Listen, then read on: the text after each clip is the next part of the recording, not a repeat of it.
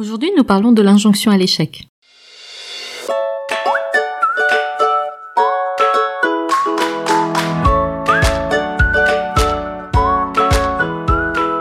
Vous écoutez Boom, le podcast qui vous propose des alternatives nuancées à l'injonction au développement personnel.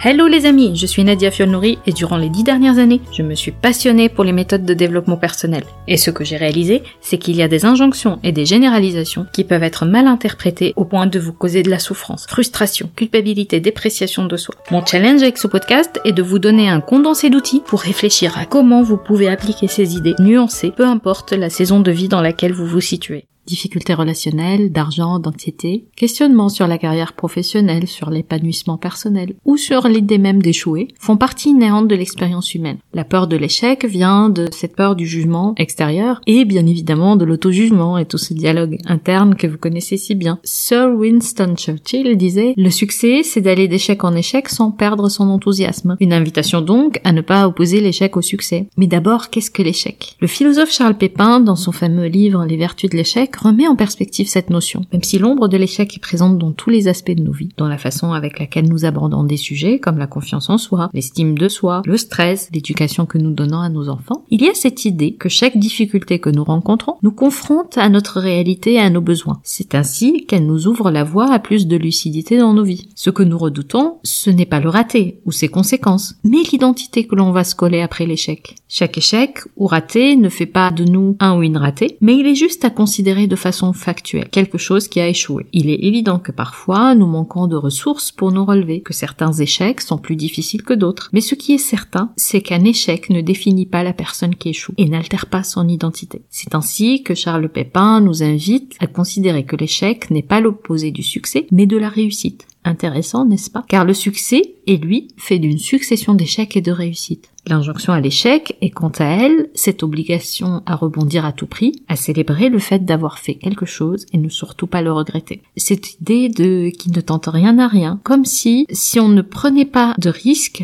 cela nous fait passer à côté de nos vies. Et c'est là que cette tendance à trouver des vertus à l'échec devient une promotion d'une forme d'idéal de bien-être qui coche la case malheur. Comme si on vous disait la quête du bonheur c'est une voie saturée, essayez d'y aller par un chemin cabossé, ou vous devez y aller par un chemin cabossé. Avant de vous laisser voici la piste de réflexion pour la semaine. Je vous propose d'adopter la démarche scientifique dans tous les aspects de votre vie et d'échouer comme un scientifique. C'est un des moyens les plus sûrs pour dépasser cette peur de l'échec. Alors si vous voulez tester une voie, émettez une hypothèse, considérez-vous dans un processus expérimental et observez vos résultats. Correspondent-ils à l'hypothèse que vous avez émise? Parce que, nous le savons, les expérimentations scientifiques ne sont jamais conçues pour réussir, mais elles sont faites pour tester une voie, pour apprendre de nouvelles connaissances ou pour ouvrir des perspectives nouvelles. Et c'est un peu cette idée que me répétait un de mes anciens mentors quand j'étais chercheuse. Si une piste de recherche ne donne pas de résultat concluant, c'est qu'on tient un résultat en soi. Pour conclure, rappelez-vous que ce n'est pas parce que vous appliquez les bonnes méthodes que le bonheur vous est dû. Vous retrouverez les notes et les liens vers les références citées dans l'épisode sur boom.sofrelab.com. J'ai hâte de vous parler vendredi prochain sur votre application de podcast préférée. En attendant, nous pouvons continuer la discussion. Vous pouvez me retrouver sur mes réseaux sociaux via nedia.sofrelab.com. Ah, juste une dernière chose. Je compte publier des épisodes supplémentaires en bonus de façon moins régulière. Le meilleur moyen de vous assurer de ne rater aucun épisode est de vous abonner sur la plateforme de votre choix pour recevoir une notification à chaque fois que je mets en ligne un épisode. Et si ce podcast résonne en vous, vous avez plusieurs moyens de le soutenir, juste en en parlant autour de vous, en le partageant sur vos réseaux sociaux ou en mettant 5